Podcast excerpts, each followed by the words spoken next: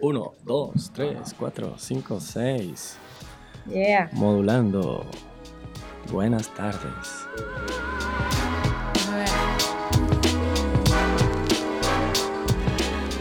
Realmente es el cliché de hacer lo que uno ama. O sea, que eso no, ahí no hay de otra.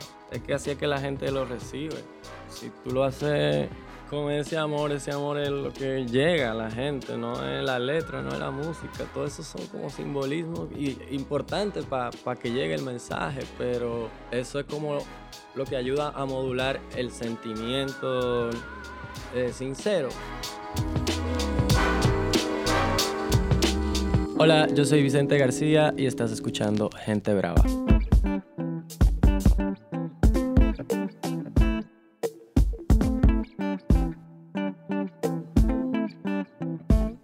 Amigos y amigas que nos escuchan. En el día de hoy estamos compartiendo y conversando con Vicente García, cantautor y compositor dominicano. Muchísimas gracias Vicente por recibirnos en tu casa. Gracias a ustedes por, por el interés en mi música y por el cariño y la amistad. Claro que sí. Respiro música y a veces canto, es lo que dice tu biografía de redes sociales. ¿Hubo algún momento específico en tu vida donde dijiste, tú sabes que la música es lo mío, yo me voy a dedicar a esto? Yo creo que eso fue lo primero que yo dije. Luego uno va como transformando lo que quiere y buscándole una razón social.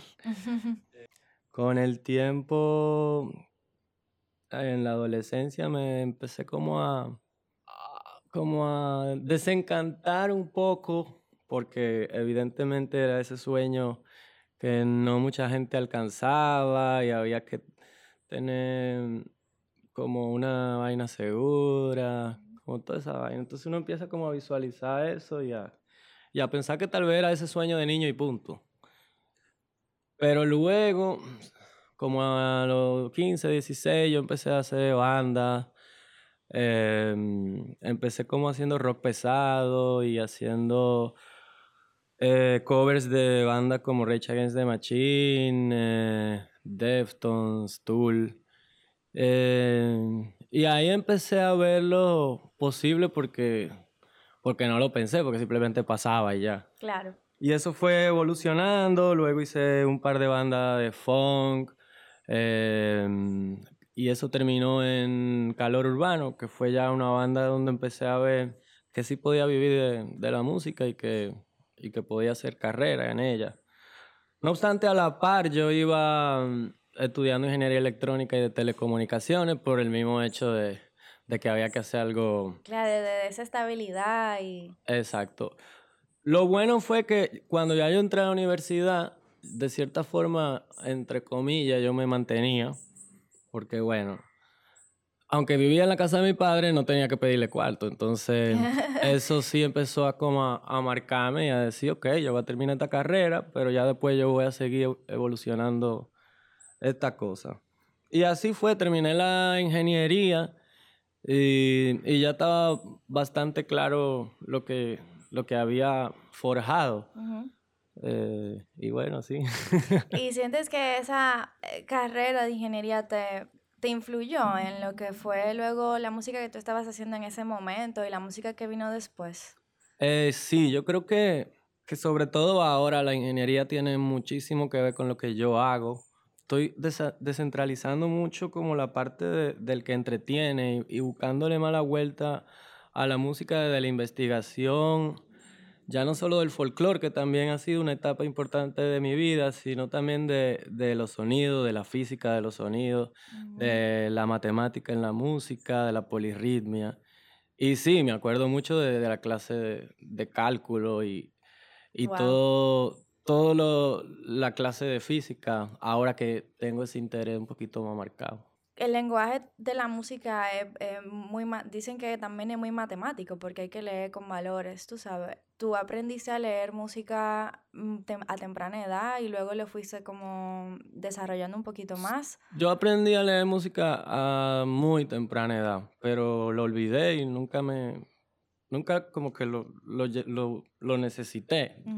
Claro, hubiese sido una enorme herramienta, pero no sé, no no la encuentro por ahí la música. La música la encuentro más cerrando los ojos que abriéndolos. En una entrevista el año pasado en la BBC dijiste que querías llevar la música dominicana a la música global. Claramente con el disco de Alamar y Candela pues has podido lograr eso bastante, pero a partir de ahora que vas a experimentar con otras cosas, ¿cómo lo vas a lograr? Eh, ¿Vas a, mantener esos ritmos africanos eh, tradicionales de República Dominicana con lo que estás haciendo? Sí, realmente yo lo que creo es que voy a expandir un poco el rango de, la búsqueda.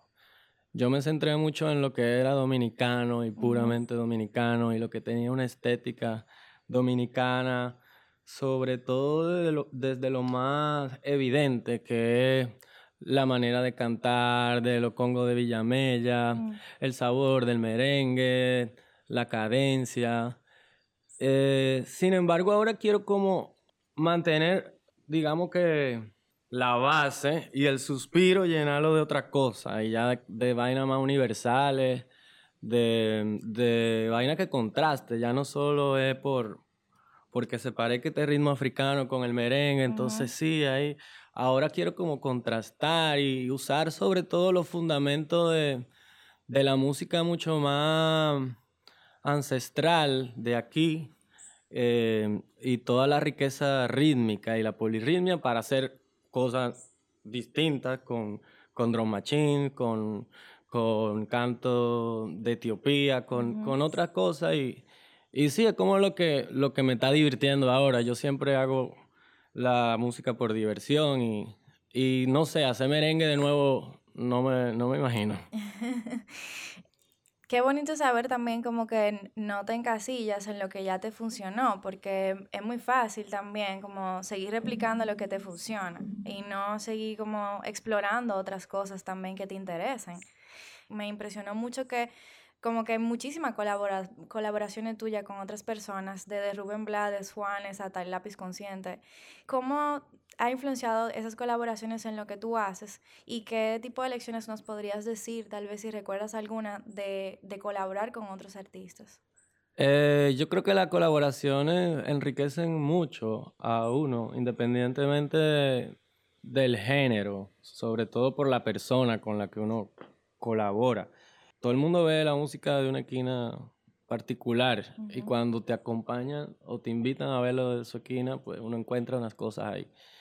Eh, y yo sobre todo trato de, o bueno, creo que nunca en mi vida he hecho una colaboración por término de, marketing, por, por, razones de marketing. Más bien la hago por, porque, un, porque una circunstancia lleva a eso o porque musicalmente hay algo que, que ya me atrajo de esa persona con la que colaboro o porque esa persona me invita y desde hace tiempo quería colaborar con esa persona. Y no sé, a mí me, así mismo como hago los discos, también me interesa hacer las colaboraciones. Yo no, no sé, yo siento que el día en que sea una cosa, porque me voy a aburrir, voy a dejar la música, entonces tengo que ir itinerando la los ritmos y, y, la manera de hacer música electrónica, a veces, a veces solo una guitarra, a veces solo una un, canto, a veces con autotune, a veces no. Y ahí es que está como lo divertido de, de ser artista, como la palabra de moda, reinventarse. y hablando de colaboración, obviamente también con los músicos de tu banda, pero viniendo de una, de una banda como Calor Urbano, donde estabas con amigos también, que había como una relación también mucho más profunda que el hecho de tener una banda. ¿Cómo pasó esa experiencia de estar en Calor Urbano a estar en otro país? Y haciéndolo solo también. Obviamente ya luego tú pudiste formar tu banda con músicos que ahora también son tus panas, pero en ese momento, eh, ¿cuál fue la diferencia para ti de estar en una banda y ese proceso creativo dentro de la banda y luego tú como solista? Bueno, lo primero es que con Calor Urbano yo empecé a entender lo que implica hacer una carrera y no hacer una canción. Nosotros éramos cuatro productores sin saberlo, que teníamos una banda, pero no, no nos sentábamos en un, cuarto de ensayo a ensayar, producíamos en un estudito que teníamos y después era, bueno, que ¿cómo la vamos a tocar? y eso a mí me sirvió mucho, aprendimos a usar los programas, aprendimos a trabajar en equipo, a respetar las ideas, a valorar las ideas. Y realmente, como eso fue así, cada cual iba haciendo sus cosas en paralelo luego en su casa. Adolfo, por un lado, siempre eh, hacía beats, ampliaba eh, discos y hacía pistas buenísimas, hace todavía. Joel producía otras personas y yo por mi lado siempre tenía la parte eh, que en ese momento no podía saciar con calor urbano, que era la parte más de cantautor, de guitarra y voz, y que era súper informal, em, pero siempre tuve como ese paralelo ahí. Y eran canciones que, que yo la grababa en la casa y, entre mi pana la oían y ya había gente que, que la conocía y de hecho estando con Calor Urbano llegué a hacer mi primer concierto solo en el Dominico Americano y yo siempre tuve como ese otro, ese otro espacio em, que luego se fue poniendo más grande en mi corazón y, y la decisión fue determinante sobre todo con la muerte de mi papá porque ahí yo empecé a, a, entender que la vida es corta y que uno tiene que hacer lo que siente. Entonces, nada, ahí yo empecé a sacar mi disco, empecé a grabar con Rafael Lázaro, con Chuchi, en Nueva York, y así empezó Melodrama, el primer álbum. Y nada, de ahí ya sí después me fui a Colombia. Pues ya había un trabajo de, en solitario, de entenderme, de, de buscarme solo. Em, igual, llegar a Colombia fue un antes y un después, no solo por, no solo por estar en ese país, sino por yo haberme ido de la, de la casa de mi papá y mi mamá, de, dejar un poco la calle y la bebida y centrarme un poco más en la música porque yo me tenía que mantener allá. Claro, de bandeártela. Exacto, de bandeármela, tal cual. Y ahí entonces sí, como que enfaticé mucho más esa parte gerencial del, del, músico y del artista y de alguna carrera a largo plazo. Claro. Eh, también, y, y, leí que fue un momento importante para ti el, la decisión de, hacerte, de hacer una carrera solista, el hecho de que eh, fueron teloneros de Juan Luis Guerra en esa gira de Europa. Eh, y curiosamente estamos hoy en la zona colonial, ya que menciona a Juan Luis Guerra, y hace unos años subiste una foto que él te autografió diciendo para Vicente de tu amigo desde chiquito.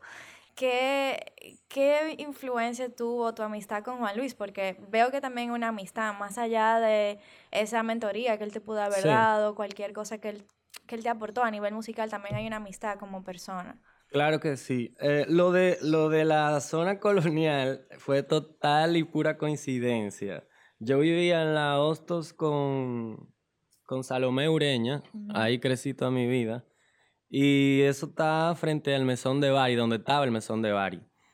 Eh, entonces un día que yo llegué del colegio, veo como un bulto de gente ahí en la entrada del mesón y pregunto, ¿y quién es que está ahí?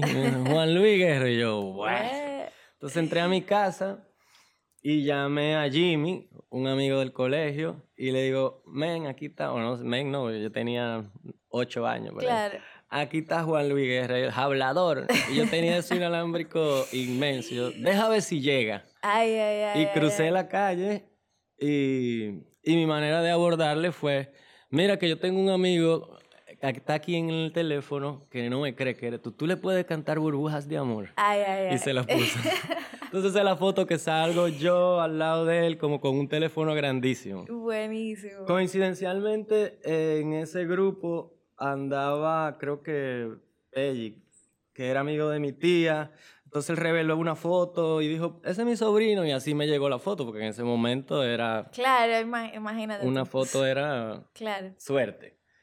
Eh, y nada, luego con el tiempo, a partir de una canción que hicimos, una versión de Tú, eh, mm, con Calor Urbano Juan Luis empezó a escuchar eh, lo que estábamos haciendo.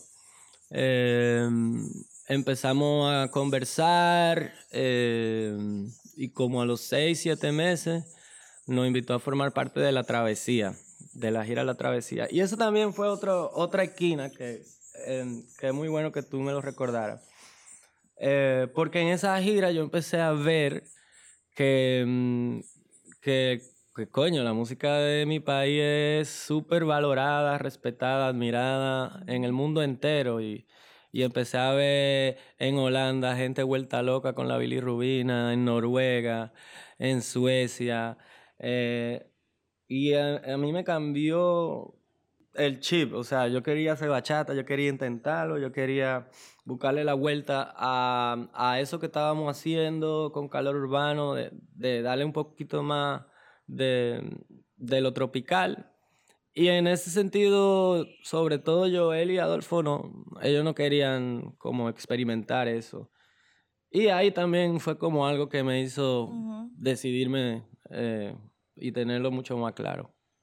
Eh, Juan Luis Guerra también en su primera etapa como músico, bueno, recordando también en esa, en esa foto, obviamente seguro era su primera parte de la carrera, tuvo una voz muy social en sus canciones. Y las que más conocemos como, qué sé yo, Visa para un sueño, tiene un contexto social. Claro. Eh, ¿Tú te has sentido en la necesidad de hacer eso? ¿O tal vez por, porque algo generacional, vivimos más el arte por el arte y no tanto el arte para el cambio? Sí, eh, em, perdón. No, no, eh, me gustaría saber lo que piensas sobre eso, porque también Calor Urbano como una banda alternativa, de cierta forma también tenía como su punto de vista alternativo, valga la redundancia.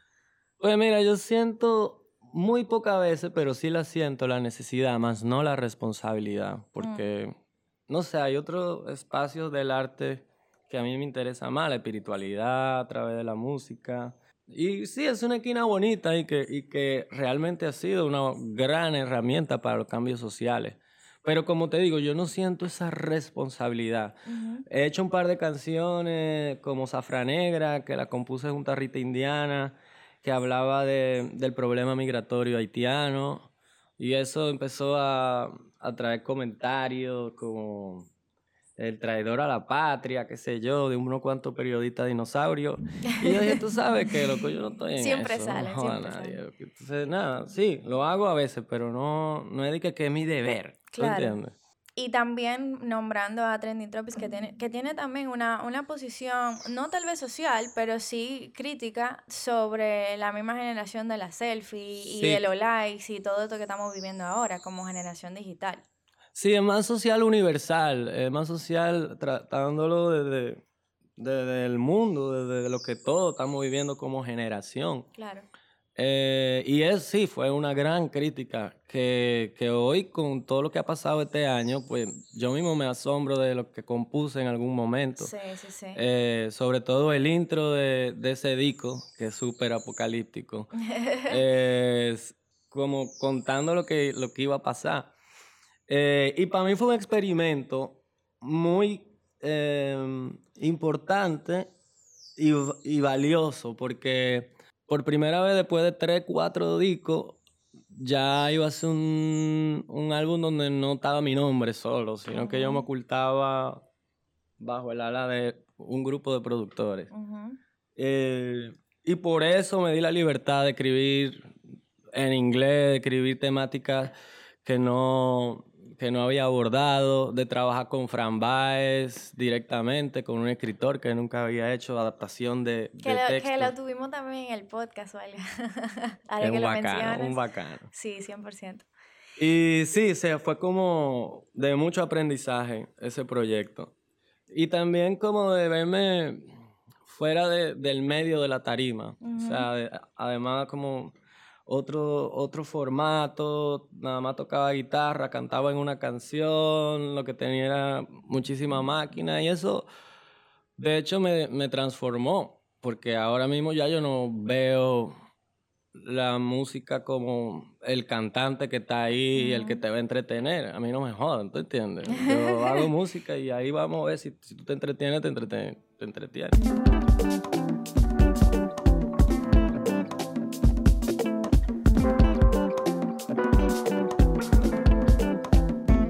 Funciona eso de Eduardo Cabra, una mente tan creativa igual que la tuya y igual de brillante, ¿cómo funciona ese proceso creativo cuando hay dos personas que te están aportando cosas tan diferentes? Independientemente que, claro, él tiene similitudes a nivel cultural con nosotros, el ser de Puerto Rico, pero ¿cómo funciona eso? Y también con los otros artistas que participaron en, en esa producción.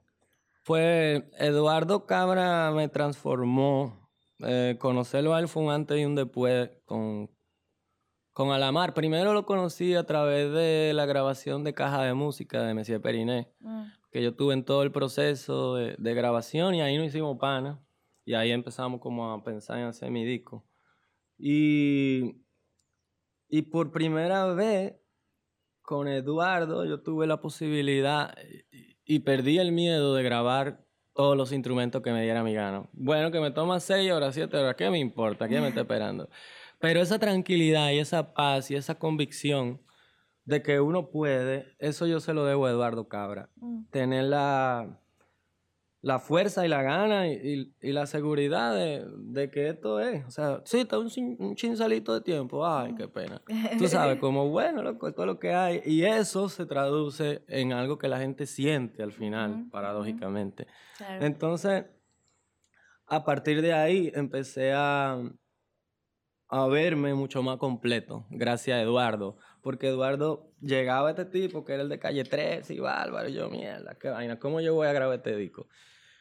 Y lo primero que él hacía cuando vinimos aquí y empezamos a trabajar la, preproducción con los músicos, es que para él dar unos consejos, él se agachaba y te habla desde abajo, tranquilo, así agachado. Y es totalmente simbólico, pero ya tú empiezas como a sentirse, ok, no hay que estar estresado, hay, claro. hay que cogerlo suave y eso la música lo agradece. Em, y te deja saber también o entender que la música, como tú decías, más allá de la persona que está eh, eh, haciendo el performance de esa música, sino que él lee la cara como de, muchas producciones y para muchos artistas lo que está detrás. Y eso es súper valioso y no todo el mundo lo ve así. Y también como el hecho de, de entender, yo no sé desde hace qué tiempo la música se entiende bonita como la que está pulida, la que está afinadita, la que está correcta, la que suena, pero wow, a veces hay cosas que, que dan un chin de resistencia, pero se transforma. El caso del folclore, que en la mayoría de los casos está mal grabado, hay gente hablando. O no tan grabado. O no tan grabado, o hay uno que está fuera de tiempo, pero a mí me encanta escuchar eso, porque eso es gente que está viva, no es cuatro tipos de una academia leyendo una vaina sin sabor ni sentido. Entonces, eso, eso es importante, como uno entender que en ese sentido yo admiro mucho al artista plástico y, y a, a, los actores porque ellos sí se transforman en cosas bonitas y en cosas feas. A veces quieren hacer una pintura que incomode, pero el músico perdió ese, ese sentido de, del arte como todo un espectro. Se, se, siente, yo creo que también tiene que ver mucho con el mercado lucrativo, que es la música, mucho más que eh, tal vez otras artes, que, que sé yo, Em, ¿Cómo es tu proceso creativo, hablando de procesos? ¿Tú tienes algo específico que hagas? Eh, ¿Compones primero? ¿Haces la música primero? Tú hablas mucho de lo que te salga y lo que sientas, pero ¿hay algo específico que tú en ese momento como artista ya tengas preestablecido? Bueno, depende, porque yo como que creo que tengo dos formas de, de trabajar. La primera es por vocación y día a día, como lo que siempre quiero hacer música. Y luego ya está el trabajo de conceptualización, si voy a hacer un disco, hacia dónde va ese disco. Y cuando ya yo hago ese trabajo, lo que empiezo es hacer banco de palabras, empiezo a documentarme, a hacer playlists de YouTube, a, hacer, a comprar libros, a comprar vinilos, eh, a comprar instrumentos. Y entonces duro un rato viviendo eso, viviendo eso por completo. Y y eso va como dándole el carácter a, lo disco y la personalidad. Em, casi siempre yo empiezo por la melodía, en términos ya prácticos de, la composición de la canción. Eh, y luego ya es como un trabajo de, de el trabajo de un escultor, que es como una vaina bruta, que es como, sí, hay palabritas que puede que se queden, hay tarareo, y todos los días es ok, esto es, ¿qué quise decir más o menos? Ok, pam, pam, no, mentira del diablo, déjame, pam, pam, pam, pam, pam. O déjame ir al banco de palabras, que seguro hay algo que al final va a conectar con todas las otras canciones, aunque eso ya trabajo casi al final. Eh, no obstante, ahora como que he tenido una gana de desbaratarlo todo. Eh, estoy trabajando otras técnicas que son distintas. El core technique de cortar pedazos de frase de libro y empezar random a pegarla y empezar a hacer em, em, frases que a veces tienen sentido y que a veces no. Em, también buscando en escritores de, de habla inglesa, o sea, de, de, del Medio Oriente, ya no solo de, de Alix y, y, el canto del poeta campesino de aquí, la amapola y la vaina. Como que ya buscando, sí, otra cosa. Entonces, ahora estoy en ese proceso de, de entender cuál va a ser la técnica o cuál va a predominar y también de oír todo el tiempo música que tenga que ver con lo que quiero hacer y comprar instrumentos de esas regiones. Ah. Eh, ¿Cómo sabes que ya llegaste como a ese punto de, ok, tú sabes que totalito? No, eso es ya por, eso es casi atrayado, ya. eso estoy alto de ti. Sí, ya, ya, ya. Hay que... Los trabajos no se terminan, se abandonan. Me gustaría saber también cómo entre Alamar y Candela hubo un espacio en el cual no te presentaste, o sea, puntualmente sí, pero no estabas tan activo tal vez como, como en otros años. ¿Qué pasó en ese, en ese periodo que te desconectaste eh, y cómo ese proceso tal vez influyó en, en, lo que hiciste con Alamar? Yo creo que yo necesito conectarme después de un disco eh, y salir de, de la palestra, como y eso no es usual en, los artistas, porque la gente lo que hace es que sigue produciendo Dándole, más, impulsando, impulsando. Sí, pero no sé. Y, y, ha sido difícil, porque tal vez en el momento, en la transición de melodrama a la mar, fue un poco natural, porque yo me fui de aquí, había un proceso de adaptación a otro país. Y de realmente de Candela, perdón, de Alamar a Candela, no pasó tanto porque tuve el disco de trending en el medio. Mm, Entonces sí.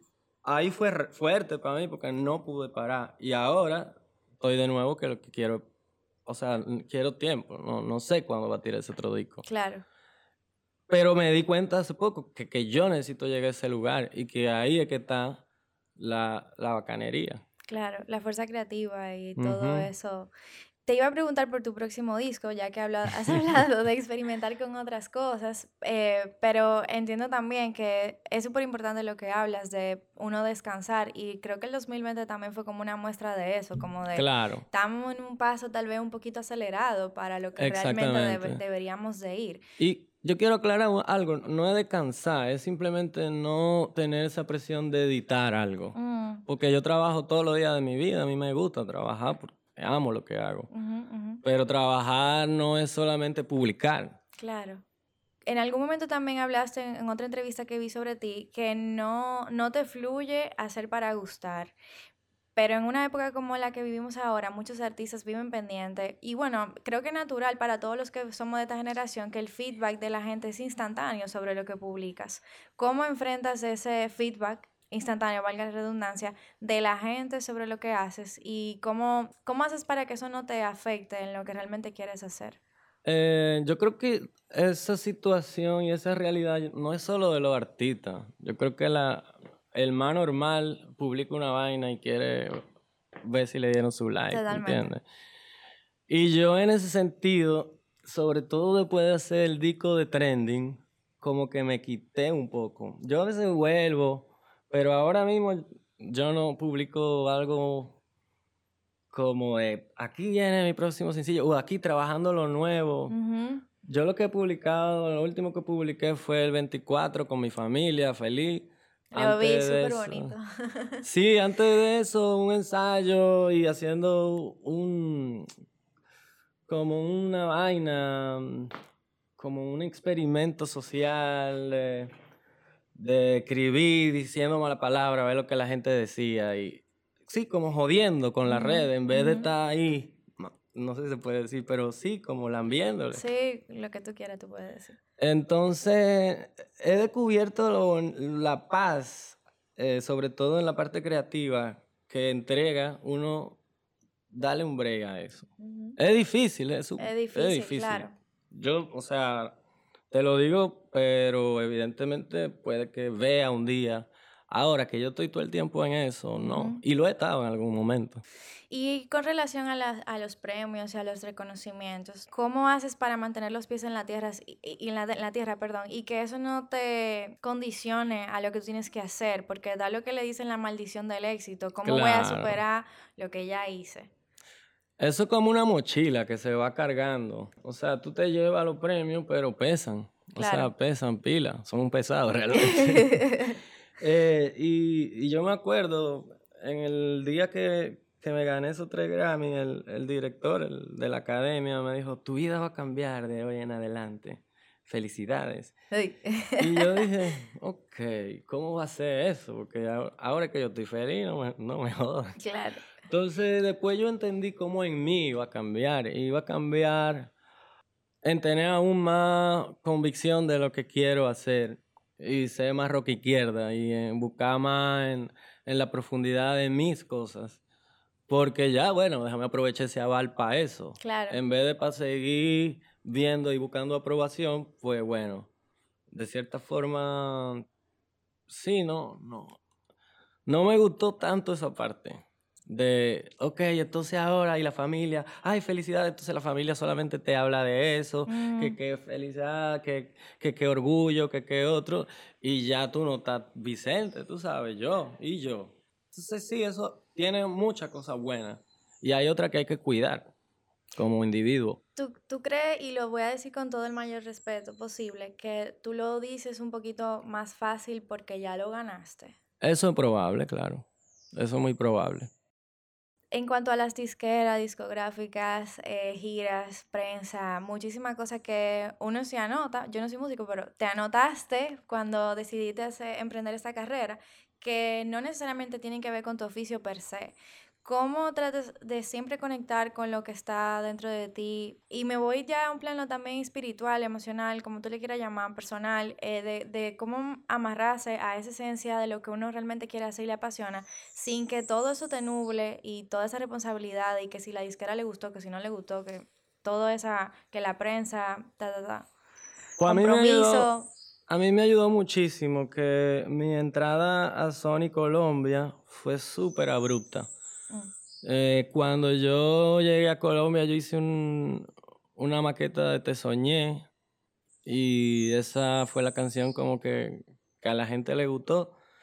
Eh, ahí pasó lo de conocer a Eduardo, empezamos a hacer a la mar, Sony feliz porque iba a trabajar con el de Calle 13. Ah. Em, empezamos a trabajar con mis ahorros que yo tenía de aquí eh, y Eduardo sin cobrarme nada, como bueno, vamos a darle porque Sony Colombia va a firmar, bla, bla, bla. Duramos ocho meses haciendo el disco, lo presentamos y Sony Colombia dice, no, no, este equipo no sabe cómo va a trabajar ese disco. No. Y yo, señor, ustedes me dijeron que iban a firmarlo, ya yo gasté mis ahorros, Eduardo está ahí, Eduardo no decía nada, busquemos un inversionista o algo, qué sé yo. Hasta que un día Eduardo se quilló y dijo, vamos a Sony Estados Unidos. Y ahí él tenía su, su relación Allá le mostramos el disco a AFO, que es como la cabeza de Sony US Latin. Y, y bajó raya desde allá, que no, que lo firmen. Entonces yo entré de reversa a Sony Colombia. Y esa reversa siguió todo el tiempo, no querían trabajar mi disco hasta que pasó lo de los Grammy. Entonces ahí ya empezaba a ah, cambiar todo. Entonces siempre la relación con ellos es de amistad, pero es ustedes nunca van a entenderlo hasta que pasen la cosa, o sea, que confíen, confíen, confíen. Y eso ha ido pasando y eso he ido ganando, de cierta forma. Escuchándote y obviamente creo que ambos y tú también vienes de un lugar de privilegio en el cual tenían los ahorros para poder costear, aunque sea ese primer proceso. Claro, claro que sí. ¿Consideras que hacer arte o música es un privilegio? Es un privilegio, pero eh, desde la simpleza de, del hacer arte. Es el privilegio más grande. Lo que yo siento cuando canto, cuando me levanto, antes de beberme el café, es el privilegio. Suena utópico, pero coño, esa es la verdad. Eh, ahora bien, el privilegio de vivir de eso también es una vaina también que ya tú dices, bárbaro. Además, entonces sí, eso sí. ¿Qué estás escuchando ahora mismo? Eh. me llama muchísimo la atención que las veces que he podido compartir contigo, tú siempre estás escuchando algo diferente. El otro día era música de Etiopía, la otra vez era más música urbana y hablaste muchísimo de música urbana y me refiero más a la escena del dembow de aquí. Sí, claro. O sea, es como que tú escuchas un poco de todo, pero ahora mismo, ¿qué te está influenciando? Ahora mismo estoy como oyendo mucha música de Reunión, que es una colonia francesa que está por Madagascar. Tiene una, un ritmo que se llama Maloya. Eh, y Alain Peters es uno de los, de los más importantes. Es un disco que oigo bastante. También, como tú decías, música ortodoxa cristiana de Etiopía. Eh, toda esa zona, Sudán, eh, yo agarro a veces un mapa y me voy de viaje y empiezo a, a dar YouTube y hacer playlists de cada país por región o de cada ciudad si me interesó algo de un lugar. Entonces estoy como por esa zona. Estoy como en el África, en el norte, por ahí, oriente. eh, Además de reunión. Ahora en este momento. Hablando ya un poquito más de música urbana, y obviamente cuando hablamos de música urbana también hablamos de RB, hip hop, pero de, en Dominicana, cuando hablamos de dembow, reggaetón, eh, ¿te atreverías a hacer uno o explorar ese género en algún momento? Y me gustaría saber qué piensas sobre esa escena. Desde mi punto de vista, es que tiene un lado negativo y otro positivo. Mm. Y el positivo, que creo que en algún momento lo hablamos, es que, coño, finalmente la gente del barrio admira a la gente del barrio por algo que es propositivo, ¿tú entiendes? Independientemente, claro, que hay que arreglar unas cosas, pero empodera a la gente y hace sentirse que no nació en un lugar maldito, ¿tú entiendes? Eso no, eso no se veía antes de la música urbana y eso trasciende lo musical, eso es más humano y social. Y eso es lo que a mí me llama la atención. El ritmo es súper pegajoso. Y ojo, se la han buscado, porque ellos mismos se producen su propio tema y escriben sus cosas, que bueno, podemos decir muchísimas cosas de las letras, pero de que como tú dices propositivo y que eh, también, ¿qué te digo? Como puesto para eso. Se ve la intención. Exacto. Lo que yo creo que, que es donde puede todo el mundo llegar a cierto acuerdo es que eso tiene un lugar y la música es muy grande, es el lugar de la diversión y de la jumbo y de la vaina del bailecito. Pero eso no puede ser la música, o no, en mi caso, no puede complementar mi set por, por escuchar música, porque un, día me quiero oír ese dembow, pero ahora mismo yo no quiero oír dembow. Claro. Entonces, hay momentos. Y eso no es lo mejor. Y Bad Bunny no es un genio, pero es un bacano, ¿tú entiendes? Estoy de acuerdo, súper de acuerdo contigo sobre Bad Bunny para hablar un poquito más de tu entorno familiar, eh, has dicho que en tu familia había mucho músico clásico. Eh, ¿Cómo te influenció eso en tu música? ¿Y eh, recuerdas alguna o algunos artistas que te influenciaron en tu casa que hayas escuchado y dijiste de que, wow, sí, no sé, te rodeaste de eso y me impactó luego? Bueno, por la parte de, mi familia de músicos clásicos, evidentemente en todas esas reuniones familiares se tocaba piano y era súper bohemia y claro, algo quedó de ahí. Em, pero mm, no sé, yo, yo llevé la música de una forma muy informal y mi prima, por ejemplo, si era la que tenía cuatro años de estudio de piano y ella vive, vivía en España en ese momento. Eh, y cada vez que venía de vacaciones, ella era la que recibía la clase de mi tía, que era la más bacana. Ah. Pero yo iba con ella todos los días. Claro. Eh, y me quedaba ahí viendo, tú sabes. Em, pero sí, no, no, no, te puedo decir que tuve una, un acceso directo a la música a través de ellos. Pero sí a través de mi papá, que no era músico, pero era musicólogo. Y, y mi papá y yo no hablábamos casi de temas Em, de la vida. Nosotros hablábamos de música, porque lo, yo era tímido, él también, pero de música nos encantaba hablar. Y, yo creo que yo respondo a eso, que desde chiquito En mi casa se oía música del mundo entero, desde que yo me levantaba hasta que me acostaba. Y hablando un poco de familia, tu, hermano Pablo trabaja contigo, eh, mantienes muchas de tus amistades antes de eh, esta fama, este reconocimiento. ¿Cómo personalmente te ha costado mantenerlo? ¿Cómo te ha afectado la distancia? Y como, no una distancia literal de, que vivo en Bogotá y mi familia está en Santo Domingo, sino también de eh, yo tengo este lugar en la música ahora y tal vez eso también crea una distancia con las otras personas.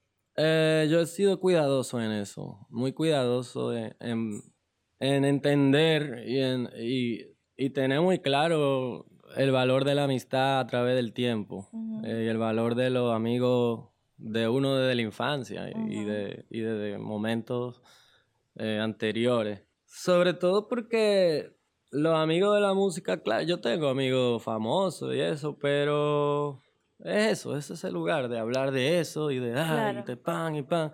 Con ellos no puedo dar 20 birras y hablar de lo que se llama la resistencia eh, hace 15 años. o de, y yo soy muy de ahí, yo soy muy de la nostalgia, de añorar el pasado. Yo llegué hoy a la zona y yo, yo crecí aquí desde, lo, desde que nací hasta los 16 años, yo viví aquí. Y yo me levanté y lo primero que hice fue hacer el recorrido de mi casa a la mercería de mi mamá, que eso era lo que yo hacía todos los días, de ahí a donde mi abuela. Y era como sentir de nuevo esa vida y ver que diablo, yo pensé que esto era más grande, esta, esta calzada, y mira qué chiquita, la de lado bon. Como toda esa vaina. A mí me llaman mucho y, me, y no sé, me resuenan en mí.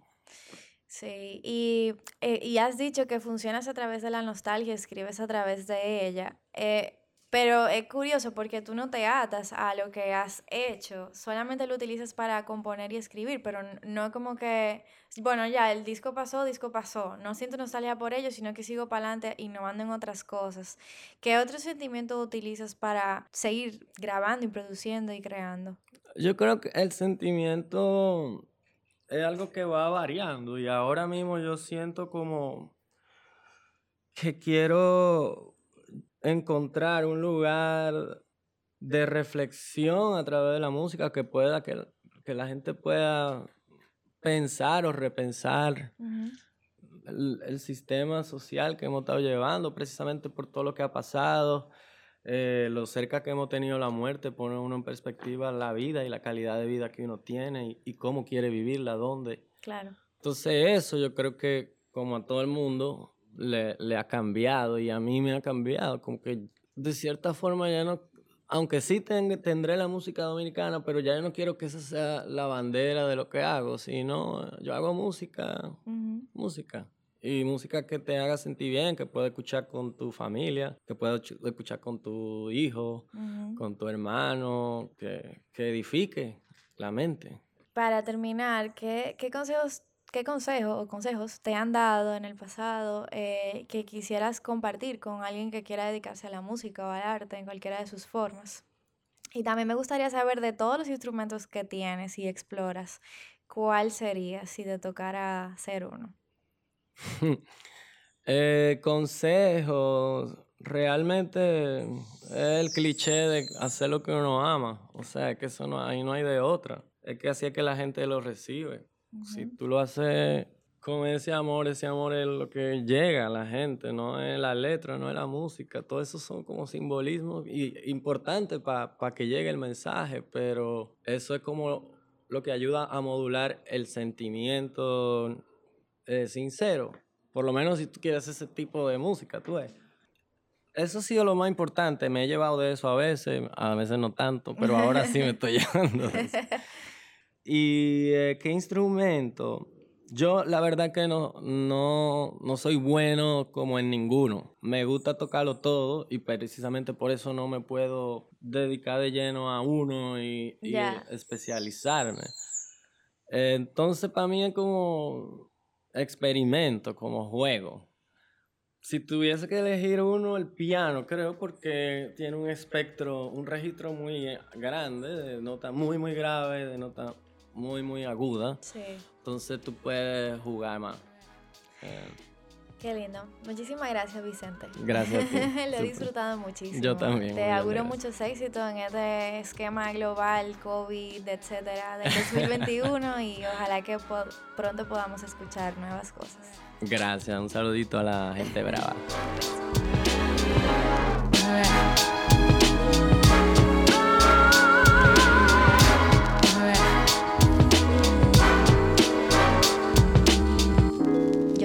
Castellanos y estás escuchando Gente Brava.